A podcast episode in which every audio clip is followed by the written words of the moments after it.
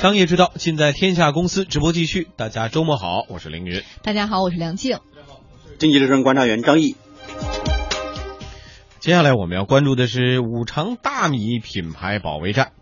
五常大米品牌保卫战正在哈尔滨打响。哈尔滨五常市将从二零一五年十月二十二号至十一月二十一号。呃，获得五常大米产地证明商标、地理标志保护产品标识的产品，在五常真米网上来公示，呃，并追溯种植地区域分区、啊加工企业分布、销售路径走向、细化企业名称、法人代表等相关信息，接受社会的监督。嗯，五常市的副市长杜泽春就已经表示了，说这次品牌保卫战对于企业、对于财政而言都是一件好事儿。五常大米品牌的保护，对五常稻农的增收和企业的增效，乃至财政的增税，起到一个关键性的作用。那么，对今后的未来发展，特别我们现在一二产业融合上，五常大米品牌上和五常农业上，能有一篇更深的文章需要做。据了解呢，目前五常市二百九十三家大米生产加工企业当中，取得地理标志保护产品认证的企业只有九十三家，另外一百零三家企业正在申报。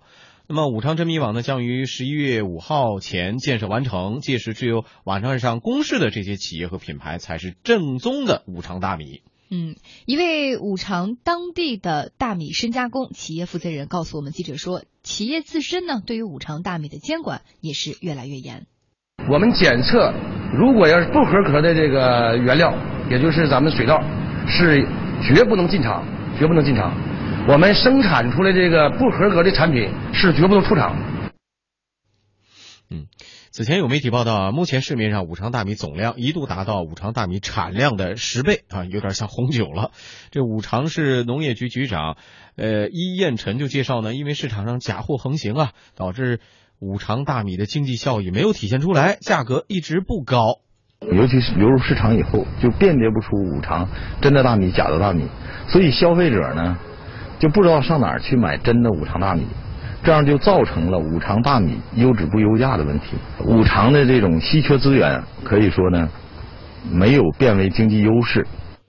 今年的十月十六号，黑龙江省长陆浩在主持召开联席会议，专题研究部署五常大米品牌营销和保护工作。一位接近黑龙江省政府的工作人员告诉记者说，陆浩来到黑龙江上任以来呢，是多次强调了价格策略。嗯，一位五常当地大米加工企业的负责人告诉我们记者啊，政策品牌保护政，呃。这个政策呢，对于未来五常大米价格的走势有促进作用。这位负责人还向我们的记者透露，为了获得认证，很多外地大米加工企业今年陆续来五常来设厂。啊，这么一个哈尔滨市政府发动的叫品牌保卫战，那张毅觉得能取得多大的效果？取得什么样辉煌的战绩？会不会对以后五常大米的这个定价产生推动性的作用？呃，听其言，观其行啊，关键看还要看最终的这种行动和结果和效果啊。如果说呃最最麻烦的一点就是我们的很多相关部门和相关的利益方，呃，如果也在这个五常五常我们叫五常大米或者五常大米经济吧，如果在这个体系格局里面也有一些一杯羹或者有更多这种利益纠葛的话，那这个事儿一定是什么呢？剪不断，理还乱。就像当年这个呃大闸蟹这个事情也是这样，当时为什么出现很多这种变化呢？就是两个协会之它有深度这种利益的这种纠。葛，就利益协会的这种管理人呃领导者之间，他们也在这个大闸蟹这个产业里面。大闸蟹的产业本身的背后，其实透其实反映的是地方经济和地方的个别部门和个别的要害岗位的人员的这种利益的这种纠葛的问题。我觉得这个问题可能其实才是真正值得重视的一个问题。就不管是你这个产米也好，过渡米也好，这都是一个行业一种惯例。我们现在谈到米的话。基本上都会想到三种米，一个是这个呃五常米，还有就是盘锦，还有北大荒，对吧？这可能是大米里面比较知名的三个品牌。这三个品牌都在东北，那么知名度最高的就是这个五常米啊。五常米怎么保卫自己的品牌？一省之长如此的重视米袋子，我觉得这从这个层面来说，我们还是应该给这个省长点个赞。但是后续的这次由因为什么呢？这个五常呢，它是一个省辖市啊，就是这个哈尔滨，它等于是省直管县，因为它是个县级市嘛，省直管县属于哈尔滨市来直接管理的这样一种县。那么哈尔滨市来市政府来发动这样一种品牌保卫战的话，我觉得就是没有什么错，但是呢，有没有效果，关键还是要看后续的有没有一些跟进性的措施和实实在在的有效的一些行动。我们知道，东北现在目前的经济形势并不是特别乐观，东北、呃黑龙江也好，辽宁也好，吉林也好，都不是特别乐观。问题出在哪儿？核心的问题还是我们的营商环境是不够好的啊。很多时候，外面的投资不敢进去啊，里面投资不愿意出来。还有一个很重要的问题，就是地方的很多部门和个别的官员，在很多经济层面上都有很多这种利益这种纠扯啊，甚至很多利益这种关联啊，甚至很多官员在一些相关产业上都有自己的相关的实体啊。这话已经说的非常直接了。所以我们在想，在五常经济和五常大米这个问题上，有没有这些因素在里面？如果是有这些因素在里面的话，这个其实是比这个我是我们在进行品牌保卫战的过程之中更应该斩断的一个利益的链条。嗯，好，一小段广告之后，我们继续来关注五常大米。呃，我们再来看五常大米啊，其实最优秀的品种呢是五优到四号。五常大米的品牌就是靠它在全国打响的，但是目前所有在五常市区域内种植的大米，理论上都被叫做叫五常大米了。那么五常市农业局副局长秦立明就算了一笔账，全市水稻种植面积约是二百二十万亩，按亩产一千五百斤水稻来计算，年产水稻也只有一百五十万吨。即使按照百分之七十最高出米率来计算的话，全年大米的产量也不会超过一百零五万吨，但是业内人士就估算了一下，目前在全国市场上销售的所谓的五常大米，至少有多少呢？一千万吨。嗯，所以这些多出来的是什么大米呢？二零一零年的七月份，媒体曝光有外地企业往大米当中掺入香精，冒充稻花香米的事件。五常大米呢，也是第一次遭遇了他们的品牌危机，掺假成为了五常大米的污点话题。记者调查发现，五常调和米催生了所谓的拼缝行业，不少五常市的本地中介呀，从外地来收稻，然后呢，再卖给五常市的一些加工企业，这一转手，一斤稻子就可以赚到三到五毛钱。嗯，一位经销商就告诉我们记者了，这个掺米已经是行业的一个潜规则了，大家都在这么做。它越沉就越贵嘛，这个市场上都是公开的秘密了，不可能说有百分之百。你这些几块钱一斤，你去五常当地收稻谷就知道多少钱一斤了。啊，你要买百分之百的就要十几块钱一斤。目前呢，我们看到哈尔滨市已经建立了三确一检一博码的防伪溯源体系。今后消费者买到五常大米之后呢，通过扫码查询就可以追溯，知道这盒大米来自五常的哪个水稻田啊，农民购买的种子品种和数量，以及农药化肥的情况，成品大米的质量检测结果是否合格，还有基因性状比对结果是否在真五常大米的范围。之内，也就是说扫码就可辨真假了。嗯，不过有一位经销商就表示了，说很多厂家已经开始回收和倒倒卖五常大米的包装袋了。嗯，就是已经有招了！对，有对应之策了。这五常米太有名气了，所以很多人都愿意把自己的好米换成五常的包装，它可以一斤多卖三四毛。目前市场上的这个情况是，你有啊张良计，我有过墙梯呀。你说你要扫码验证，OK 啊，我把你这个袋子回收过来，装上我的米，你扫光扫码，你不能每颗每粒米粒去去什么辨真伪扫码吧？我把这个包装袋回收回来，装上我的米，照样按五常米来卖，你能把我怎么地呢？其实我们看，就是目前这个五常米呢，应该说按说是一种茅台的品质，但是目前呢卖出一个二锅头的价格，这个不管是地方的领导还是一省之长的话，都是非常焦虑的一个事情。但是我想，对于主政者来说，应该应该考虑这样一种因素，就是我们更多的着力点应该是放在规范市场和管理市场，而不是去约定价格和管理价格啊。价格这个层面呢，更多的时候还是应该让市场去说了算。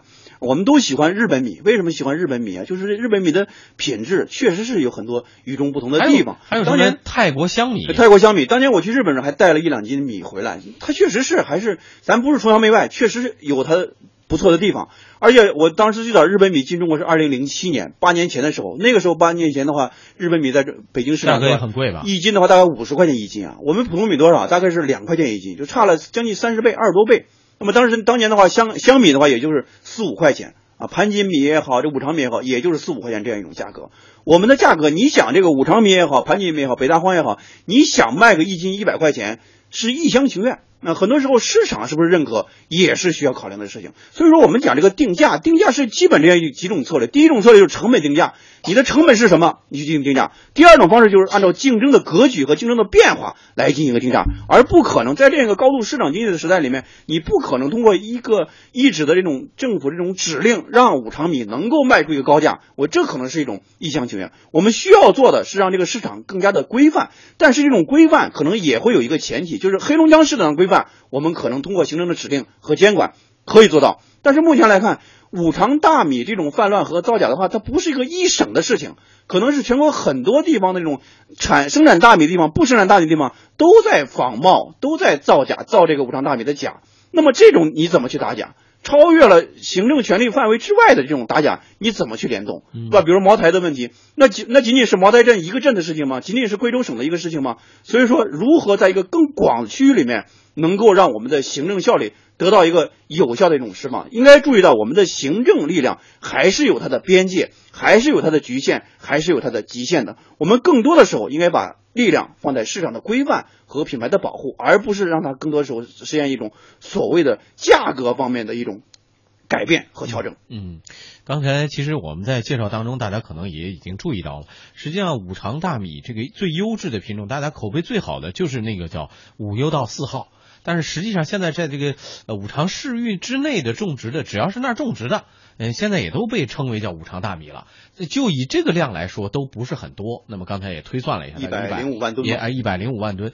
即使说我们说这些都是叫优质，呃，这个最优质的五优稻四号的话，这个这个量远远不足以满足整个市场需求，同时也可能。不足以推动整个以这个产品来带动整个说，呃，这一个市的主要经济支柱就靠这一百五十万吨大米来解决了。它必然是一个，就跟你刚才说的，它如果是质量保证质量，它的量没有那么大的话，它就它就这么些。你能卖到多高的价格？它能推动整个一个城市的这个这个经济发展就能上去吗？还是不是还需要其他的东西来？比如说，呃，支撑互为支撑来引导这个经济整个往前走，而不是靠一个产品来推动。对我们看，就是这种现象，就是在我们的经济生活里面，是经济生活这个领域里面是大量存在和普遍存在的。呃，通过一个区域的行政力量是很难去根绝的。我记得之前的时候有过这个沙县小吃也打假，对吧？因为沙县小吃当地也是当地一个支柱产业。别看这个小产业，但是大市场啊。嗯北京现在遍布的上千家那个沙县小吃，然后人家到后来站出来说，大部分百分之八十九十是。是假的，什么假的呢？所谓假就是没有经过我授牌的，因为在沙县当地的话，他们有一个这个产业的推进办公室，要进行认定，要进行评定的，这些评定之后才是授牌的，才是认证的。但是我们其实反过来考虑这个问题，包括五常大米也是这样的。五常大米它本身已经申请了中国地理产品这种标志申请啊，这认证。那么我们如何去界定五常大米？那么就是说，是一个固定区里面生产的这个是五常大米呢，还是说范围之外的就不算了？还是五常市生产大米都叫五常大米？这个其实是有一个需要一个界定的。那么这个大闸蟹也是这样的，阳澄湖大闸蟹也是这样的，它其实是有个限定范围的。但目前这个范围已经非常扩大化和这种泛化了，可能在那个区域里面或者更大范围里面生产的大闸蟹都可能都叫这种，是一个非常泛化的这样一种。标识在里面，嗯，所以我觉得五常大米这种品牌保卫战的话，应该说是很有必要性的，是本身也是当地的一种为老百姓也好，为这个呃米农着想也好，种植户着想来说，应该是非常必要的一个事情。但是我我觉得应该注意到一个非常重要一点，就是它你的行政力量。总归是有你的边界和扩展的空间的，嗯，是受一定的限制的。在这个层面之上，我们的行政力量更多的时候还是应该考虑在行政力量之外来做更多的一种事情。比如说，我们现在在技术技术层面做了很多这种升级，是吧？比如全程可追溯啊这样，但是。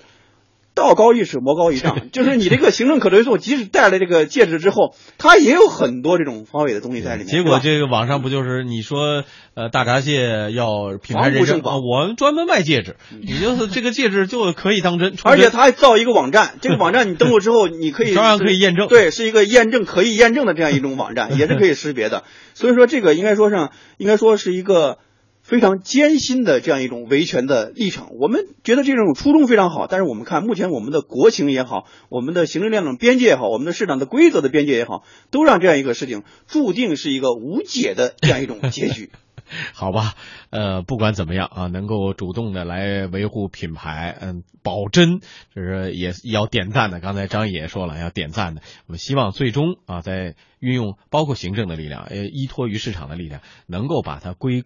归行到一个正确的轨道上来啊，不要再偏颇下去了，就跟假酒一样。我们之前说这喝的假酒一样，这个产地的酒量和销售的量一对比就吓一跳，到最后连真酒都没人喝了，是吧？红酒已经现在价格下滑，让人 都已经无法接受了。这点可能真是作为一种借鉴。好啊，接下来为大家送出的将是知乎日报。